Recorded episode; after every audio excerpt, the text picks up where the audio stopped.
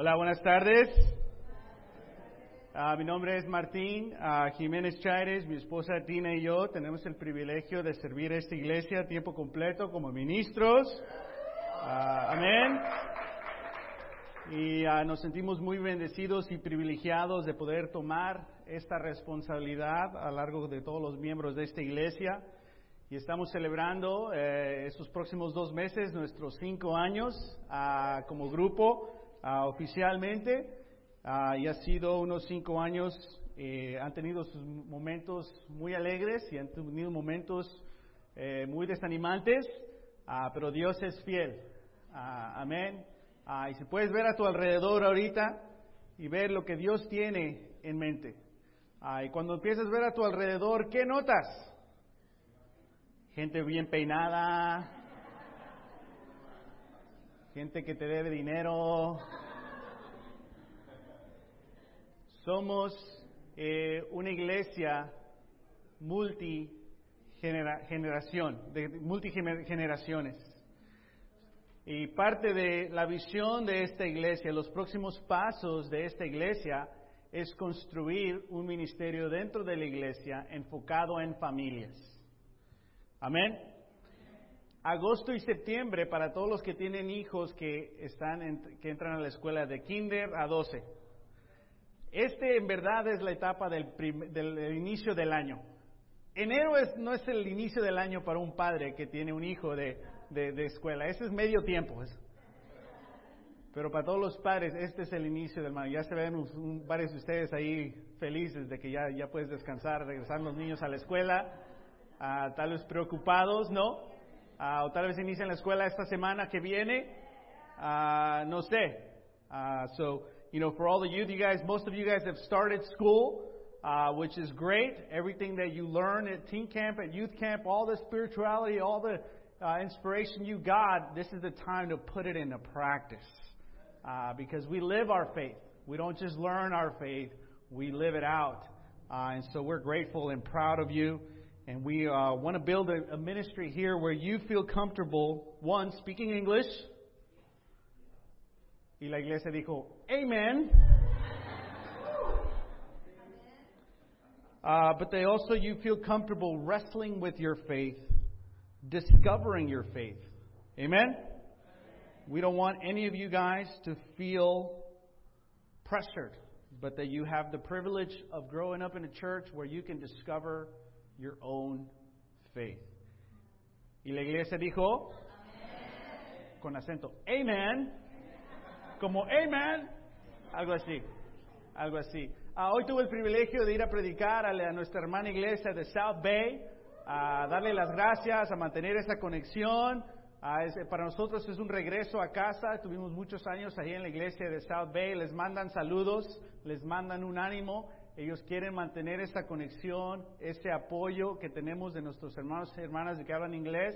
Y también ahí aventarle unas señales a los que son bilingües de la iglesia que, uh, where are you? Uh, uh, pero bueno, fue un tiempo muy especial, entonces si se me va la voz a mitad del sermón, bueno, ni modo. Lo bueno que hoy tenemos una familia invitada que va a compartir su testimonio como familia, la familia Moreno, están con nosotros. Ah, y ellos van a compartir eh, su testimonio eh, como familia y como mencionó Oscar, también ha tenido una pérdida en su familia. Eh, Nena perdió a su padre esta semana, y si te imaginas el dolor que está sintiendo, ah, sin embargo estuvieron disponibles de estar aquí y animarnos porque ya estaba eso programado. Apreciamos mucho su perseverancia ah, y estamos con ustedes orando y para servirles en lo que se necesite. Ah, y sí traen con ellos una caja de donación, el que se sienta, ah, no te sientas obligado, pero el que pueda, para los costos eh, del funeral, ah, puedes ahí contribuir un poco, ahí está la caja atrás. Amén. De generación a generación. Esta ya es la conclusión, si estás con nosotros por primera vez, entiende que el contexto ya son cuatro clases de este tema. Iniciamos en Génesis iniciamos y hicimos un estudio de la promesa que Dios le hace a Abraham y cómo su promesa de Dios ser su Dios, de Dios ser un Dios fiel, no era una promesa solo para Abraham, sino era una promesa para su familia. Y no solo para su familia, pero para todas familias de ahí en adelante. El plan de Dios siempre es un plan familiar.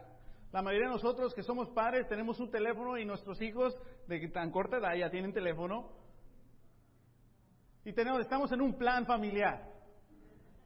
Ah, y ya ha avanzado más o menos eh, esas promociones del plan familiar. Hace años el plan familiar no era muy ah, práctico para familias, ¿no? Porque uno de la familia se gastaba todos los minutos, o sea, se gastaba toda la data y te cobraba, ya, y ahora es un poco más avanzado, eh, más práctico, pero todavía un poco caro, ¿no? Ah, eso no va a cambiar tal vez. Pero nos encantan los planes familiares, todos necesitamos un plan familiar. La familia Noriega está estrenando un carro, el minibus, Ah, ellos están liderando el Ministerio de Niños. ¿Por, ¿por qué? Porque el plan familiar eh, se extendió uh, doble. Ah, entonces, uh, eh, ellos están esperando un niño y una niña. Amén. ¿Era público eso? That was not public. It was, ya. No están aquí, no les digan, ¿eh? Cuando les digan, digan, ¡oh, qué felicidades! ¡Wow! Practiquen ser sorprendidos. amén. Eh, y después me disculpo con ellos. De generación a generación. Ya me puse nervioso. También estudiamos Deuteronomio capítulo 6. Todo lo que tú necesitas como padre, como familia, ya está escrito. Y muchas veces no leemos el, plan de Dios bíblico, simplemente escuchamos medio pedacitos aquí y allá. Pero no conocemos el plan, la expectativa, lo que Dios requiere de todo padre, madre y de todo matrimonio. Pero sí sabemos las bendiciones y las fortalezas de nuestras familias en las cuales fuimos creados, en las cuales crecimos. Y ya tenemos nuestra propia familia y ¿qué hacemos? Tomamos lo bueno de nuestras familias y lo queremos aplicar a nuestras familias. Y notamos todo lo malo y dijimos, no, esto no quiero pero después te sale, ¿no? Yo no voy a ser nunca como mi mamá y luego sale mamá. Yo no voy a ser nunca como mi papá y luego sale papá y oh, esto me recuerda a alguien. ¿Por qué? Porque todos nos, ah, imitamos lo que vemos. El problema con eso es una, es una buena intención. Todos queremos tener una familia espiritual, pero el problema es cuando no conocemos el, lo que Dios requiere de ti como padre, como madre, como familia y simplemente construyes tu familia basado en lo que has visto, lo que te gustó, lo que no te gustó y lo poquito que escuchaste de Dios. El plan en que estamos y la serie es tomar eso, pero ponerlo como segundo. Y poner primero lo que dice Dios. Y como padres nos hemos hecho esta pregunta, toda esta serie, ¿qué requiere Dios de ti como padre, madre y matrimonio? ¿Qué pasa cuando un padre, una madre, un matrimonio no sabe lo que Dios requiere? Porque si no leemos las escrituras, ¿puedes saber lo que dicen las escrituras? La mayoría de la gente vive una vida donde ellos no leen la Biblia por sí mismos. Creen en la Biblia, la han escuchado, pero no la han leído. La Biblia es uno de los libros más citados en el mundo. Es que la Biblia dice, ¿a poco no Jesús dijo? Son citas. Es uno de los más citados, pero uno de los menos leídos. Entonces la mayoría de la gente aprende la Biblia de quién? De citas de otras personas que tienen diversas intenciones, ya sean buenas o malas. Un libro más citado, menos leído. Y como comunidad, como iglesia, como familia, queremos tener una fundación bíblica y entender lo que Dios requiere en nuestros matrimonios, lo que Dios requiere en nosotros como padres solteros, lo que Dios requiere como padre como madre para nosotros y para nuestros hijos. Amén. Y la palabra de Dios es clara y nos dice exactamente lo que Dios requiere. ¿Por qué? Porque el plan de Dios siempre ha incluido a la familia. Amén. Vamos a Lucas capítulo 22. Lucas capítulo 22. Hay diferentes etapas en la familia. Hay diferentes edades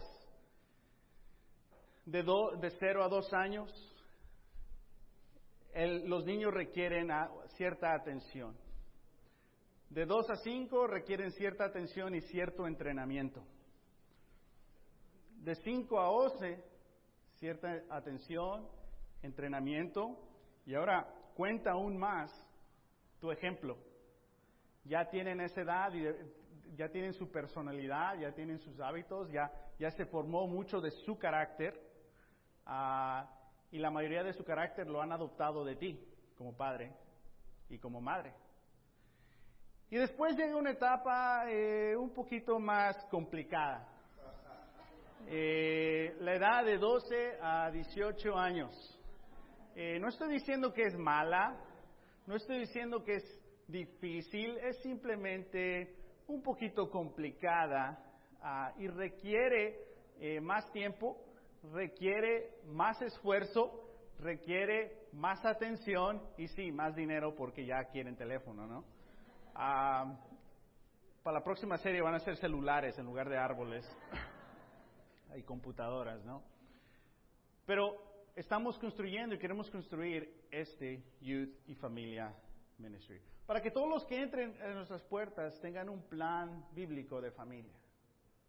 Ya sea una persona que nos visita por primera vez, o ya sea un miembro de esta iglesia, o de una iglesia internacional de nuestras iglesias que llegan y son parte de esta iglesia. Pero este ministerio no es solo para los padres, es para todo miembro, pero el enfoque son los padres y sus hijos. si eres soltero, no tienes hijos o tus hijos ya, ya están en una edad acá, Ah, tú todavía eres vital y esencial a la construcción de este ministerio. Tú tienes el privilegio de ser un tío y una tía espiritual a nuestros hijos. Amén. Hace unas semanas tuvimos un tiempo de campamento, fuimos a acampar ahí al solecito, a refrescarnos.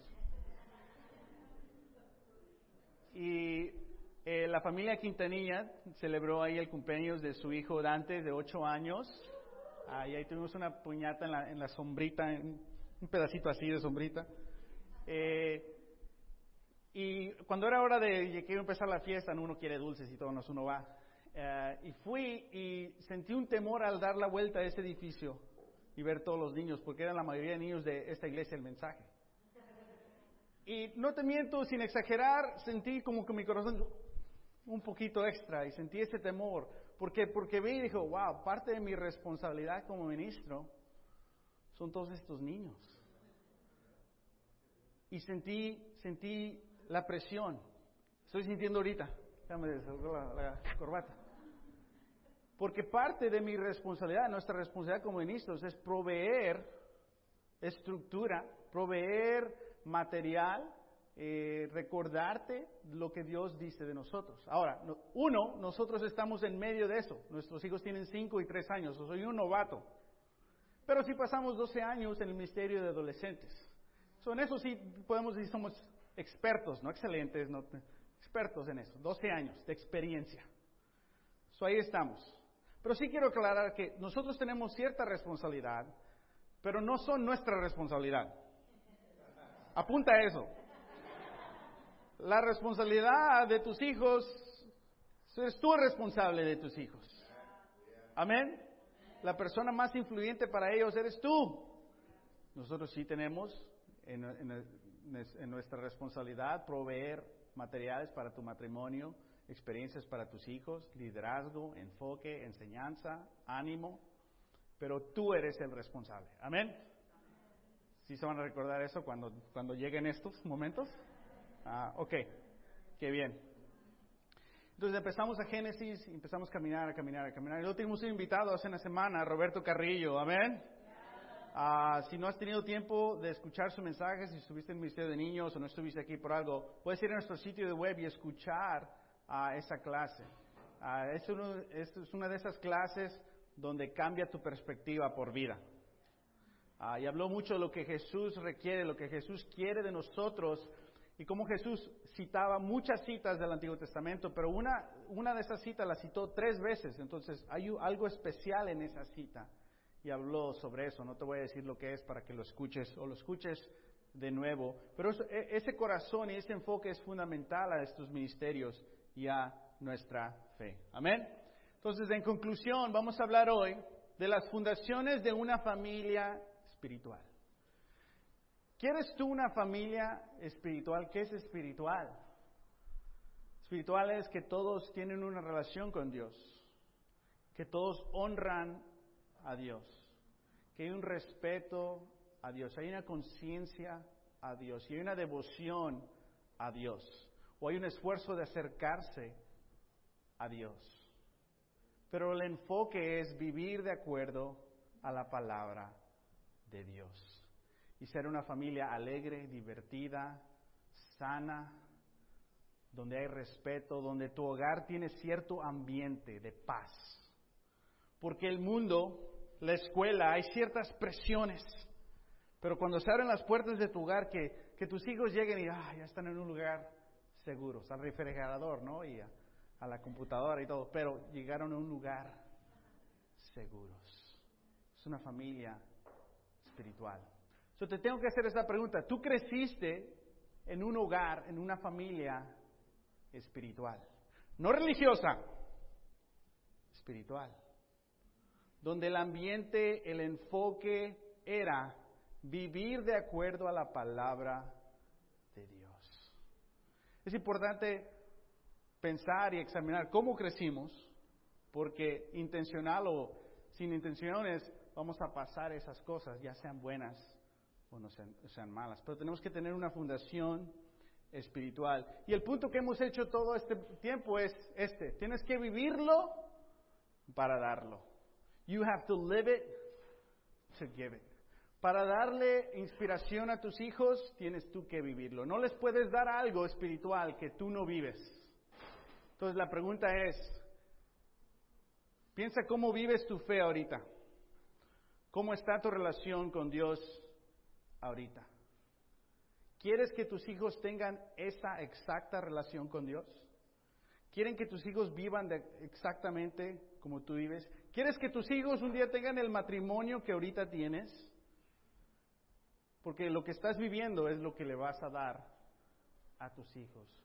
obviamente vale la pena, eh, pena esforzarnos para crecer y tener una fundación más profunda con Dios. Amén. vamos a ver siete cosas que son fundamentales eh, para una familia espiritual y también vamos a escuchar el testimonio de la familia Moreno y Victor is going to have a point there for the teens as you go back to school.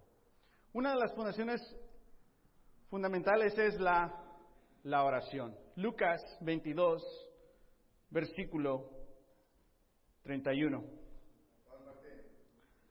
Dice Jesús, está hablando con unos apóstoles, unos de, los doce llamados Simón o Pedro. Y dice, Simón, Simón, mira que Satanás ha pedido zarandearlos a ustedes como si fueran trigo. Pero yo he orado por ti para que no falle tu fe.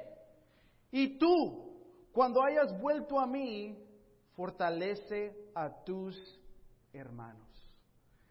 Jesús le dice a Simón, te voy a decir la verdad, el enemigo te va a atacar y los va a atacar a todos. Jesús está a punto de ser arrestado, crucificado y todos lo traicionan y huyen. Y Jesús le dice a Simón, esta es la verdad, vas a pasar un tiempo muy difícil. Me vas a traicionar, te vas a alejar. Mete cómo se siente Simón. Oh, ni que le diga, no es cierto, le acaba de decir Jesús. Pero después Jesús le dice que yo he orado por ti.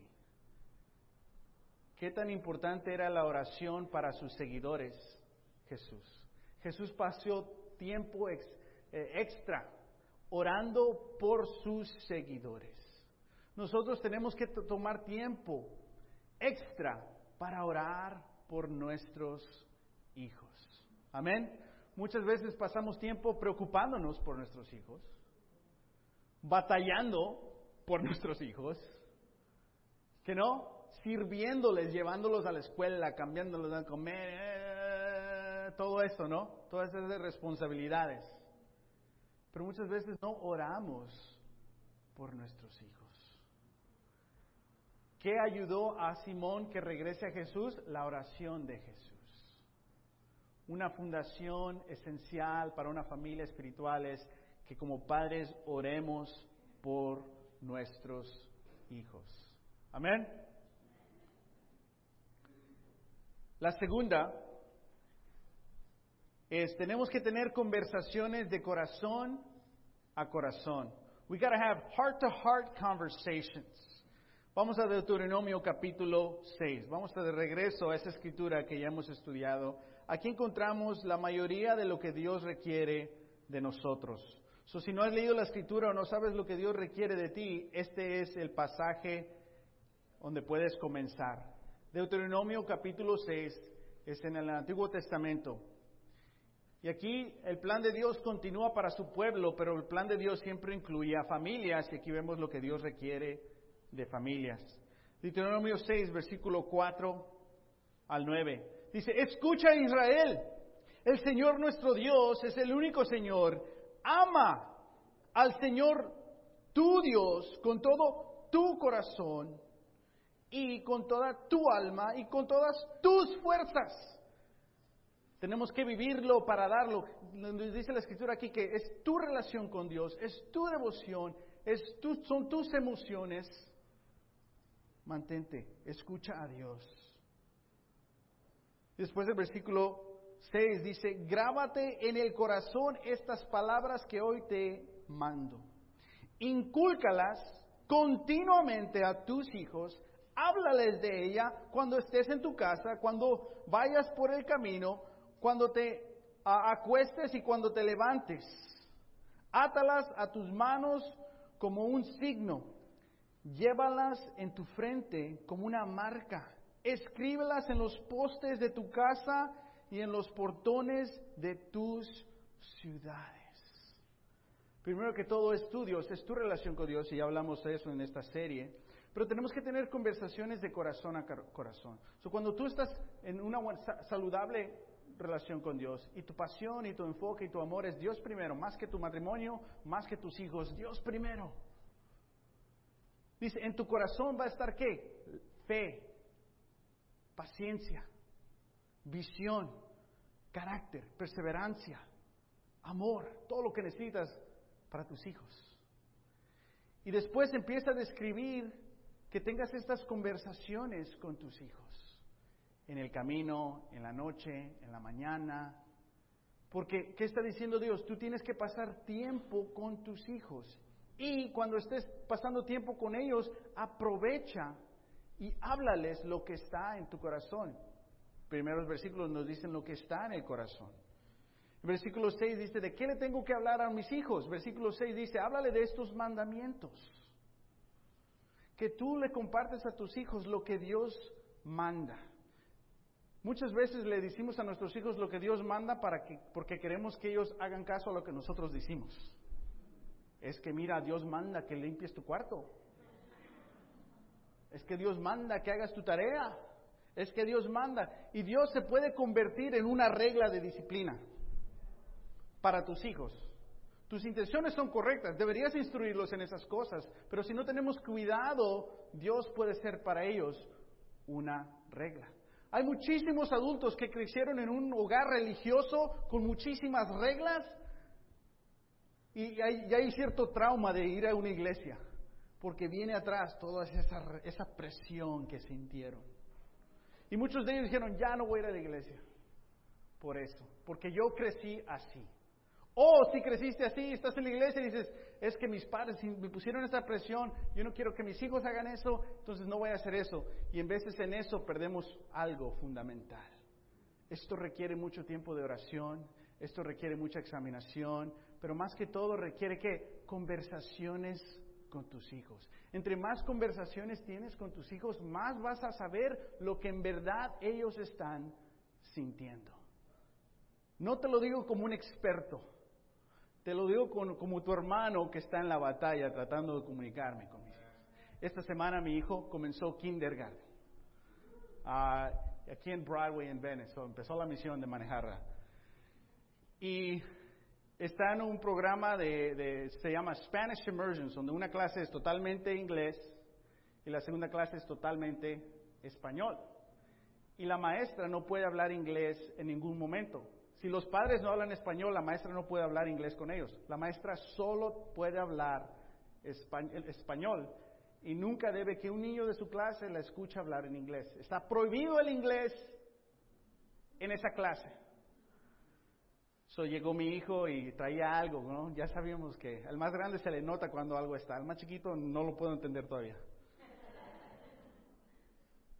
Y luego le salió, Spanish is so hard. So, ¿por qué es tan difícil? Y me está, le estoy preguntando en español, ¿no? Y me está contestando en inglés. Y le digo, bueno, ¿sí entiendes? Pero aprendí algo algo traía y no fue mi intención de tratar de hablar con él y hablar un tiempo, simplemente sucedió y al fin del día salió eso. Al siguiente día traía algo, traía algo. Y el primer día cometí el error de cuando llegó, ¿cómo estuvo la escuela? Lo, lo interrogué casi con la luz ahí, ¿qué pasa? Sintió esa presión. Un día después llega, I don't want to talk about it. Creo que ya llegó el árbol, ¿no? How was school? It was good, nothing happened. No quería compartir conmigo, pero algo traía, algo traía. Después, cuando mamá le, está, le, leyó unos libros y se iba a acostar, le dijo a mi esposa lo que sucedió. Cuando entró a la clase de español, pisó juguetes y se cayó y los niños se rieron de él y en su mente también la maestra se rió de él. Entonces empezó a decir que no le gusta esa clase que en esa clase su voz es diferente. My voice is, o sea, me dio una lista de cosas. Ahora, ¿vamos a arreglar eso? No. Porque si le doy más atención, más se, más se cierra. Pero lo escuchamos, ¿no? el punto no es de que, mira lo que yo hice, haz esto. No, no, no, la verdad no sé ni qué hacer. Pero el punto es que tenemos que tener conversaciones tu adolescente va en la high school ocho horas al día, cinco días a la semana. ¿Cómo crees que llega su ánimo, su corazón espiritualmente a las cuatro? Y si no encuentra con quién hablar, si no encuentra un oído de sus padres que lo escuchen, ¿a quién le va a compartir su corazón? ¿A sus amigos? Sí, al mundo a través de Twitter? Sí. Pero también debería compartir a ti. Entonces es importante a corta edad tener una comunicación. Amén. Padres, para nosotros esto es un poquito más retante. ¿Qué pasó? ¿Estuviste? ¿Comiste? ¿Jugaste? Bien. Ok. ¿Quieres ir al parque? Vamos. Así no se le pega el balón. Así, mijo. Ok, vámonos. Porque somos más cortos, ¿no? Y arreglamos todo, como si es una, como que es un smog check el niño. Vale, ya, ya puedes correr. Entonces tenemos que trabajar, hermanos, en pensar, ¿qué le puedo preguntar a mi hijo hoy que empiece a hablar? Y toma tiempo pensar preguntas que hacer que causen al niño que hable, que hable, que hable, que hable, que hable. Amén. Pero Número dos, es importante que tengamos estas conversaciones profundas con nuestros hijos. En esta escritura encontramos que tiene que haber esa comunicación. No le vas a impartir a tus hijos tu fe si no hay comunicación. Ah, amén. Bueno, rápidamente, vamos a ver los otros y después eh, ah, un poquito más rápido. Número tres, devociones de familia. Eh, no tenemos tiempo de leer esta escritura, pero en Éxodos, capítulo 12, versículo 1 al 5, después otra vez en el versículo 14 y después otra vez en el versículo 24 al 25. Éxodos 12, capítulo 12. ¿Ok? Éxodos capítulo 12. Ahí vemos una estructura que Dios hace. Sabes, en el futuro, el pueblo de Dios iba a tener un templo y en ese templo se ocurría la alabanza. Pero antes de se cumplía, después de miles de años, ese templo, ¿dónde ocurría la alabanza? A Dios. En el hogar. En el templo había un, un, sumo sacerdote, había levitas, había cantantes, había todo esto. Pero ¿dónde inició todo eso? En el hogar. Tu padre, tu madre, eres el sumo sacerdote de ese templo, tu hogar. Tú eres el levita, tú eres el cantante. La alabanza de Dios debe de ocurrir primero en el hogar. Devociones de familia. Muchas veces usamos esto, ¿no? Tienes que tener devociones con tu familia, como si es una opción, como si es algo que se requiere, pero quiero que lo veamos un poquito diferente. Es algo espiritual que debe ocurrir, que se debe celebrar tu relación con Dios. Los niños de más corta edad, cinco minutos, una escritura, un verso, un jueguito, una oración, pero les encanta eso. Algo que puedes hacer con los niños es inventar una canción. ¿Ok? Entonces nosotros tenemos como, como drums y, y sonajas y todo eso y simplemente cantamos family, family, family time. Family, family, family time.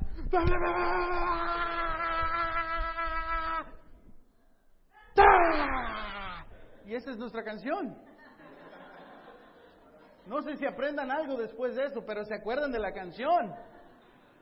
Y hay una memoria. Oh, nosotros pasamos family time. Y nos peleamos, yo quiero el tambor, y a veces me sale el orgullo, no, me toca a mí. Pero tener esos tiempos de familia, no te sientas inseguro de que no sé qué hacer, tus hijos te adoran. Tienes la ventaja que te aman y les caes bien. Aprovecha esta ventaja de que esta criatura ni siquiera te conoce, pero ya te ama. Dios te ha dado esa ventaja para que lo que tú digas, esa criatura lo va a hacer. No te sientas inseguro liderar tiempos de familia. Ellos no saben, esa escritura fue escrita en esta generación y no... Ellos te van a escuchar cinco minutos. Una devoción que les encanta a mis hijos es la, la parábola donde Jesús habla de una, de una oveja que se pierde, ¿no? Y después alguien se esconde. Y estamos buscando, where's my sheep? Where's my... Y luego la encontramos y ya levantamos, I found my sheep. Y regresamos al resto de la familia celebrando, I found my sheep, celebremos. Eh". Ah". Mi favorito es cuando me toca a mí esconderme. Estoy en el closet, ¿no? Y después se, dieron por vendidos, y no les importo. Sale ahí. Pero tenemos que tener devociones como familia, divertirnos. Dios no es una regla, Dios nos ama, nos inspira. Amén. Que nuestros hijos sientan que en nuestro hogar amamos a Dios, conocemos más a Dios y cantamos una canción medio rara, pero nos encanta. Tú puedes crear tu propia tradición en tu hogar. Vamos a la primera carta de Pedro, capítulo 2, versículo 17. La cuarta fundación esencial es tener una devoción a la familia de Dios, que es la iglesia.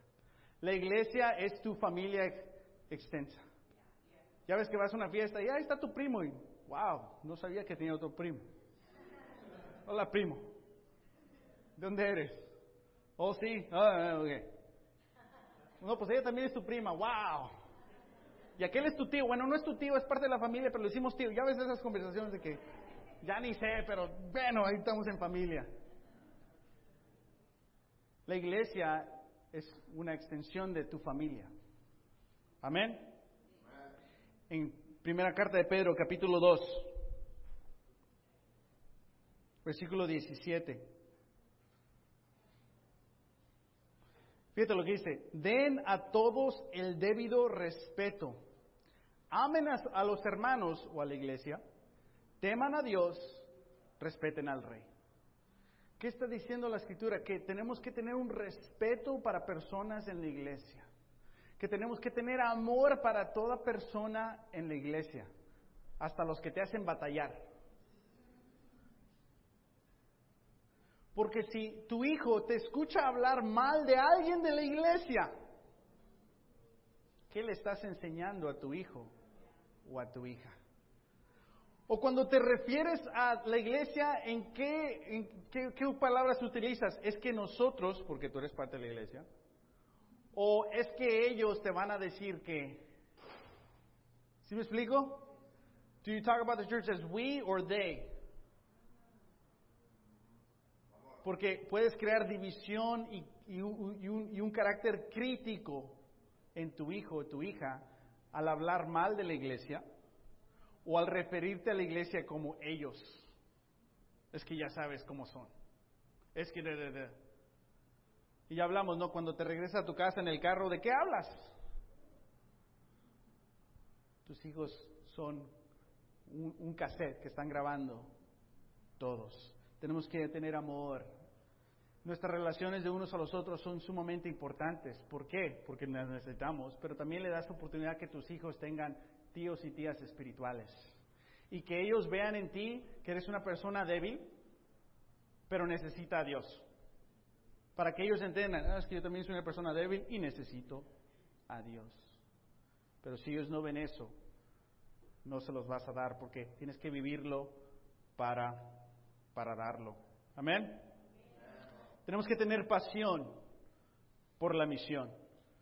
Para nuestros hijos hay una, ellos quieren una aventura, no religión. Y al tú compartir tu fe, ellos pueden ver esa aventura, eso radical que los puede inspirar. Amén. Porque ven de que, wow, lo que mis papás creen, en verdad lo creen, porque vamos a, vamos a la marqueta, vamos a la tienda y los veo que, que, que oran por personas, los veo que comparten su fe, los veo que le llaman a otras personas, los veo que invitan a diferentes personas al hogar. Wow, esto en verdad es un estilo de vida, no una religión. Y hay muchísimas familias buscando lo que queremos construir en esta iglesia, buscando una fundación espiritual que les ayude en su matrimonio y les ayude en su familia. En este momento vamos a darle nuestra atención a la familia Moreno que van a venir y compartir con nosotros.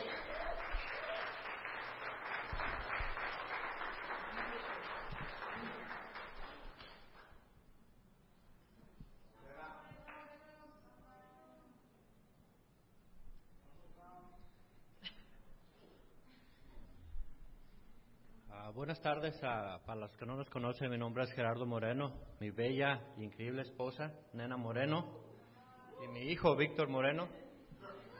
Como lo han dicho, somos la familia Moreno y vamos a dar nuestro testimonio. A veces nos podemos sentir orgullosos de, estar aquí al frente, ¿no? Y no, es eso lo que se trata. Se trata de dar esperanza a todos los matrimonios que conozcan que no tengan uh, una perspectiva con Dios, ¿no? O una vida con Dios. Tratamos de, enseñarles de que con Dios es posible todo. Voy a comenzar a, de mi vida como era yo con mi esposa, ¿no? En la infidelidad. Era yo infiel a... Tengo hijos más chicos que mi hijo, una hija más chica que mi hijo y no me daba cuenta cuánto lastimaba a mi esposa haciendo eso. Y no nomás a mi esposa, sino a las familias de, la, de las otras personas. Y a, todo ese era mi orgullo, ese era mi amor, esa era mi vida, ese era todo, ¿no? El demostrarle a la gente que tenía eso. Después de que de, dejé de ser infiel, empecé a comenzar a, usar drogas, hasta el punto de vivir en mi trabajo, de casi perderme mi, matrimonio. Y, pero en el transcurso de ese tiempo que usé drogas, que fui infiel, yo maltraté tanto a mi hijo, lo golpeaba como si fuera una persona grande, alguien de mi edad maltratarlo de esa manera como, no sé, una persona que no conociera. Y es un regalo que Dios me dio y tratarlo así. Obviamente todo esto era sin Dios. Pero llegó el tiempo donde, cuando usted drogas, que mi esposa dijo, esto ya no puede seguir así, que me, me fui al trabajo, conocimos a personas que nos invitaron a la iglesia y me dieron esperanza, ¿no? Porque yo quería aún reconquistar a mi esposa, pero a mi manera, a cómo se usa en el mundo. Pero no, Dios no me dejó allí. No, no dejó que fuera así. Dios dejó que llegara hasta lo más profundo para que realmente valorara lo que Dios hacía por mí. Ah, a veces cuando vivía mi trabajo no tenía que comer y me hacía como la víctima, ¿no? Pero todo esto yo lo, yo lo, yo lo coseché porque yo lo sembré. Ahora, gracias a Dios, después de un tiempo que estudiamos la Biblia los dos, se bautizó mi esposa, me bauticé yo y pude encontrar a Dios. Pude saber lo que Dios tiene para mí y lo que Dios puso a mi cargo, que es mi, mi esposa, mi hijo y mi otra hija que está ahí con los niños. Ahora, ah, gracias a Dios, puedo ah, tener ese tiempo para mi esposa, lo que antes no tenía. Ese tiempo antes era para los amigos y ahora tengo ese tiempo para mi esposa, a dedicarle esos tiempos de calidad, ¿no? Ese family time con mi hijo, de pasar ese tiempo con mi hijo y a poderle pedir perdón, hablar de, de todo, sus sentimientos, sus ah, batallas en la escuela, todas esas cosas. Pero todo esto es gracias a Dios. Ah, Dios me ha enseñado a que amemos primero a Dios y Él te va a dar lo que tú necesitas. Y pasaron seis meses para que yo pudiera amar primero a Dios antes que mi esposa, ¿no? Ya cuando se lo dejé a Dios, poco a poco Dios fue trabajando en el corazón de mi esposa, me pudo perdonar. Ahora mi hijo es discípulo también.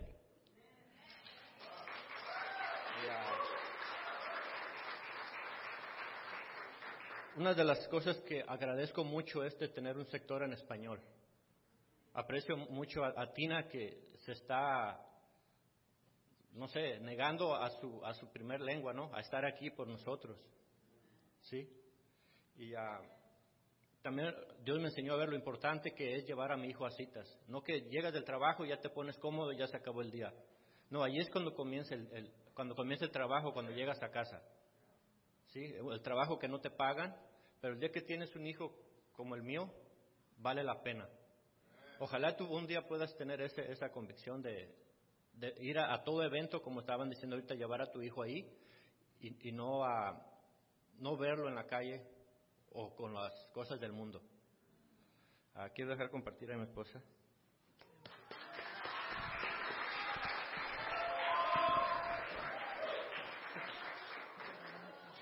Yo soy la esposa bella del hombre guapo y del hijo guapo.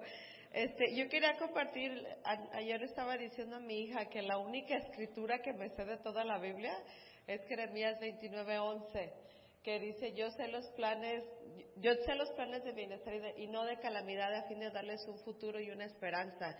Y me estaba recordando esta mañana la persona, la persona que yo era antes de venir a la iglesia, y, solía hacerme la víctima cuando nosotros empezamos a venir a la iglesia que llegamos obviamente con un matrimonio destruido completamente.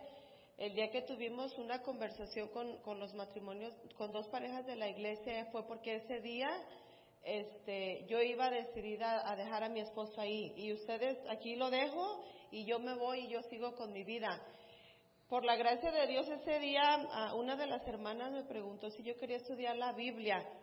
Y yo le dije que sí, le dije sí, pues yo dije, en mi, cabeza yo pensé, pues yo entiendo, ¿verdad? Yo entiendo, yo puedo leer, soy una mujer bien inteligente y yo sé lo que yo tengo que hacer y yo les digo a ellas lo que ellas quieren oír. Pero e, esa escritura dice que Él tiene planes para nosotros. Mis planes que yo tenía eran completamente diferentes a lo que Él tenía para nosotros. Fue, fue estudiar la Biblia por, por cuatro o cinco meses, me parece, fui, fui dura de corazón porque venía bien lastimada de, un matrimonio con mucho abuso emocional, el, el, el, sentirme yo la víctima y no tomar responsabilidad de mi pecado. Yo venía, es que Gerardo esto, es que Gerardo lo otro, es que si Gerardo no hubiera hecho esto, yo no hubiera hecho esto. Que porque Gerardo me habla así, yo reaccioné de esta manera. Y, y mucho odio, mucho coraje ah, en mi corazón para mi esposo, el, el, todo ese coraje, como padres no nos damos cuenta de cuánto lastimamos a nuestros hijos. En, una ocasión, la primera vez que dimos nuestro testimonio como familia, ah, nos dijeron que Víctor iba a hablar y que solamente lo escuchara, que no dijera nada porque él iba a sacar su corazón. Y ese día yo me di cuenta cuánto yo lastimé a mi hijo, cuánto abuso de mi parte, cuánto coraje yo sacaba pegándole al niño y, por la misericordia de Dios, estamos hoy aquí compartiendo, tenemos ocho años de ser discípulos. Aprecio tanto a tantos matrimonios que se sentaron con nosotros a compartir, a compartir su vida, a darnos, a darnos todo su amor. Tengo tanta gente en la cabeza que, que, que dejó tantas cosas para estar con nosotros, dejaron sus hijos, su trabajo, para poder compartir esa fe que ellos tenían para nosotros poder estar hoy aquí. So, después que nos bautizamos, nuestra vida no es perfecta, pero si yo miro para atrás, es mucho mejor de lo que era hace, nueve años. Tenemos mucha esperanza, tenemos la, la, convicción de que uh, estar en, en, cada servicio, cada domingo, cada miércoles, cada clase de padres, cada, cada clase de matrimonios, cada retiro. Aprecio tanto hermanas que han venido a retarme porque al principio que venimos a la iglesia teníamos un servicio regional y ustedes saben son en inglés, ¿verdad? Y nosotros, vámonos a chino, sí. Y, y nomás llamaba, mandábamos el mensaje y nos vamos a ir a chino a visitar la familia porque el servicio era en inglés. Entonces una hermana vino y me retó y me dijo, tú estás enseñándole a Víctor y tú estás condicionando a Dios que cuando el servicio es en inglés o el servicio es un servicio grande, tú no vas a estar ahí para Dios. ¿Y qué si ese día regresa Jesús y no te encuentra en el servicio?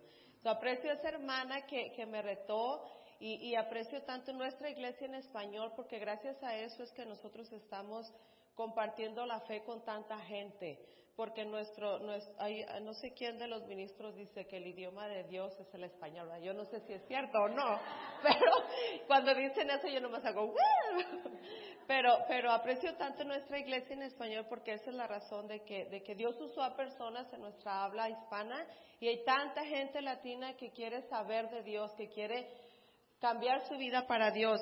Y otra de las cosas que yo quería compartir es que el matrimonio que hoy tenemos, como les dije, no es perfecto, pero nuestros tiempos de discipulado han sido bien importantes.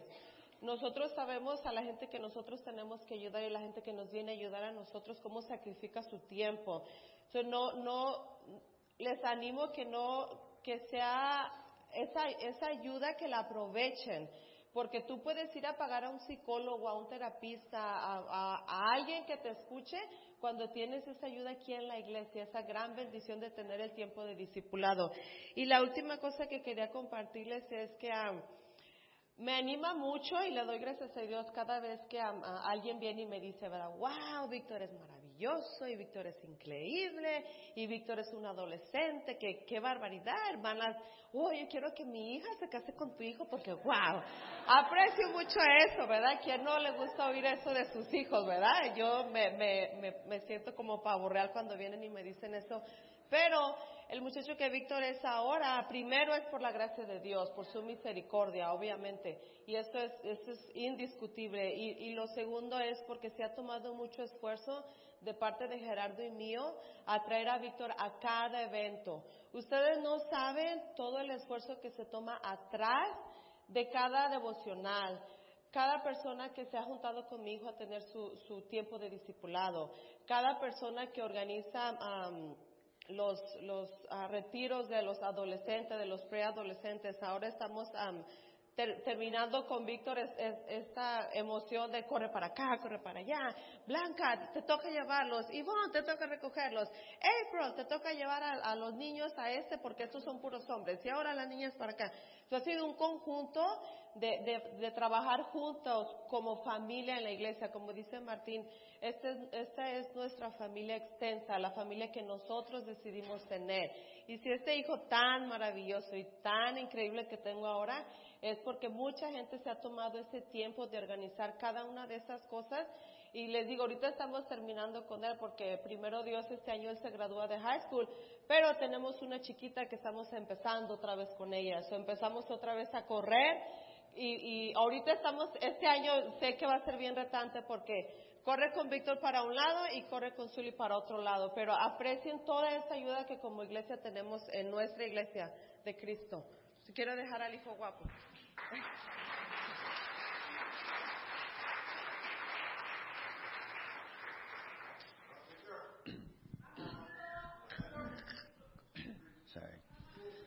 Uh, gracias por dejarme estar aquí enfrente. Uh, mi nombre es Víctor y uh, estaban pensando en qué quería compartir. Y yo tengo 17 años. mis padres llegaron en la iglesia como hace 8. So, como mitad de mi vida estaba en el mundo y de mitad de mi vida estaba en la iglesia. So, me acuerdo cuando empecé a compartir de, la, de nuestro testimonio y, y, tenía muchas cosas como de compartir tristes, like cómo pagaba mi papá, cómo no hablaba con él, cómo no me gustaba hablar con él, cómo odiaba a mi mamá, cómo ah, no me gustaba estar en el carro con mi papá porque me regañar y, y no le gustaba estar en la casa porque siempre estaba triste. And I was like, ah, y siempre comparto esto. Y, y luego empecé a, a pensar, yo tengo muchas cosas buenas que compartir. You know, I'm like, tight, you know, amen. Ah, ah, Estoy muy orgulloso, estoy muy agradecido um, por la gracia de Dios y por su amor y um, por su misericordia que nos ha dejado la oportunidad de poder tener una, una relación en nuestra familia mejor y más profunda. Ahora, ahora me da gusto. Ahora estoy empezando a manejar. So, uh, mi pa, uh, antes cuando nos hablamos siempre nos gritábamos y, ah, y ya pues te imaginas ¿no? en los comerciales ah para de para de", y están peleando en el carro y, y yo en el carro tratando de manejar y mi padre like okay okay okay good job good job okay okay cuidado cuidado. Hazte para allá hazte para allá. I'm sorry I'm sorry. Okay okay He's like buen trabajo. Y no no estamos peleando ya. He's like me está animando. Y creamos un go-kart hace como unas semanas. Pero eso es gracias a Dios. Es gracias porque mi papá quiso cambiar. Porque mi papá ahora ama a Dios más que me ama a mí más que a mi mamá a mi hermana. Porque él está dispuesto a dar todo por Dios. Y ahora mi mamá podemos algo que me gusta hacer con mi mamá cantar. So a veces lo que hacemos es as- agarramos canciones que son en español y las cantamos en inglés. O sea, en inglés las cantamos en español. So it's like, moo the cow, moo, moo the cow. Like, bunch of songs like, just cosas así. Like, moo la vaca, así, you know. Y es, es algo que tenemos, you know, empezamos a cantar alabanzas en el carro, like, out of nowhere. Pero es porque es gracias a Dios. Si quieren animar a ustedes, padres, a que hagan esto con sus hijos. Y no, tomen esa hum- humildad. Es un regalo que Dios les ha dado a ustedes. Y no hagan tomen esa oportunidad para que sus cuando ellos vayan a, a, a su a su escuela digan oh mi papá I love my dad's my best friend. Yeah I love my dad. Yo amo a mi papá o mi mamá. Ella es mi mejor amiga me encanta bastante con ella. Solo quiero animarles con eso y decirle que es la, gracias a gracias a Dios a su amor a su perseverancia de él y al amor de mis padres que podemos estar aquí hoy compartiendo You.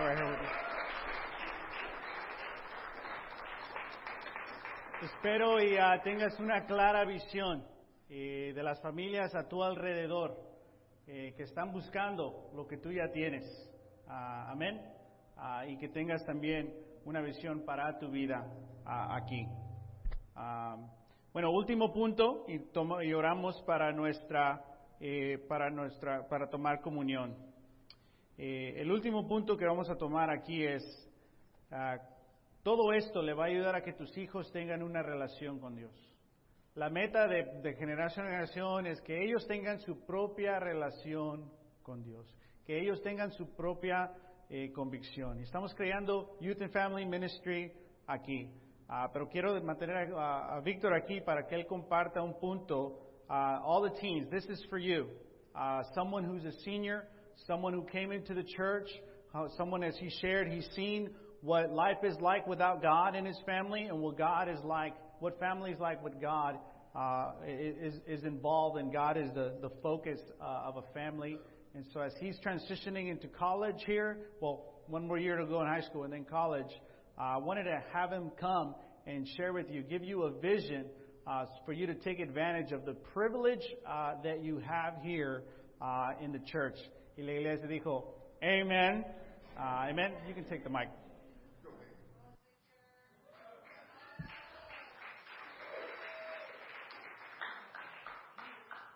Cool, get talking English, sweet. Yes.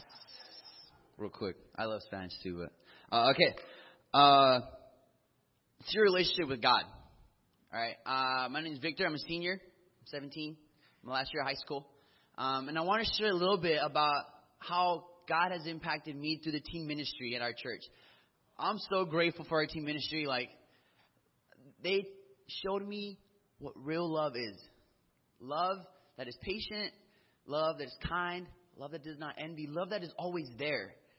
They, they, and they show me that across the cool events, from sleeping over, from like eating a bunch of junk food, a bunch of chips till midnight, from staying up till like four in the morning playing video games, from breaking windows and just doing all these crazy things. But um, what kept us all together was, was the love of God. And I want to encourage you guys to keep that in mind. You want to have a team ministry. You guys aren't a lot. Yeah. Jesus only had 12 people.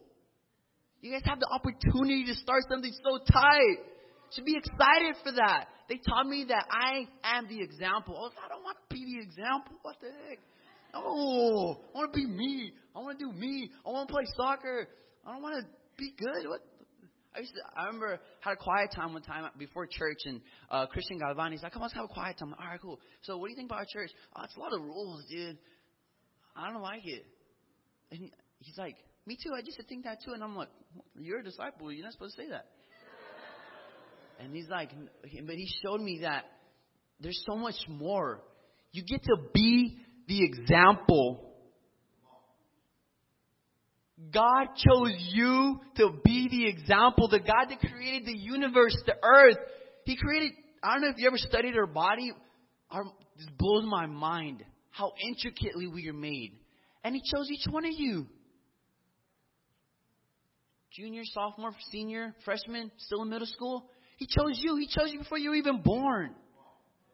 And maybe you might feel like, ah, I don't want to be the example. No, I, want to do me. I, I don't want to talk to him. I don't want to be on my phone. I don't want to be on Twitter. I don't want to be on Snapchat. I don't, I don't want to fellowship. I don't want to go to Devo. It's too far. Uh, this person was weird. Uh, this person's too happy. This person hugs me too much. Let that go.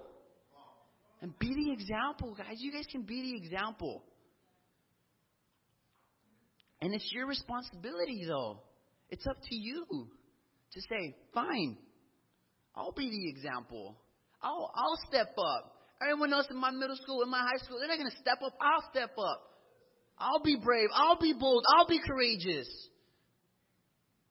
That takes, that takes heart. But you got God. It's hard. It's hard for me going to high school. I see all my friends doing their partying thing, having their girlfriends. I'm like, oh, I wish I had that. You know, it's fun. I'm over here struggling, not trying to like, trying to keep good grades and and not curse and be nice to everyone when they're like annoying and sometimes. And this was just being rude to each other. Uh, let me be rude for a little bit. No. Be the light. It's worth it. Go after it. Seek God. I want to read a scripture, one of my favorite scriptures. It's in Romans 8. It says, No, in all these things we are more than conquerors through him who loved us.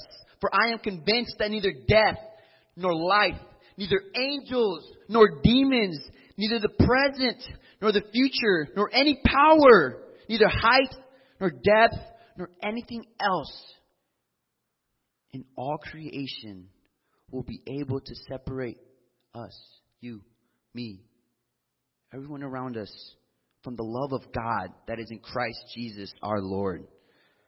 God loves you. He won't let anything separate you from Him. It's up to you. Make that decision. Go after God. Study the Bible.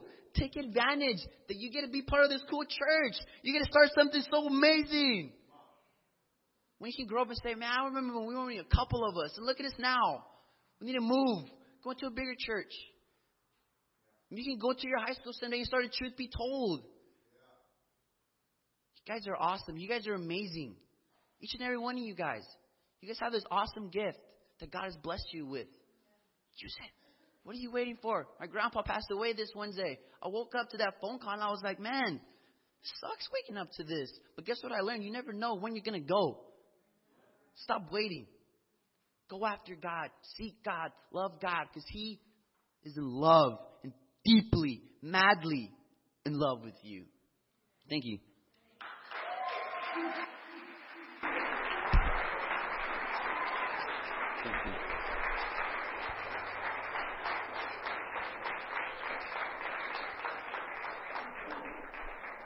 He said.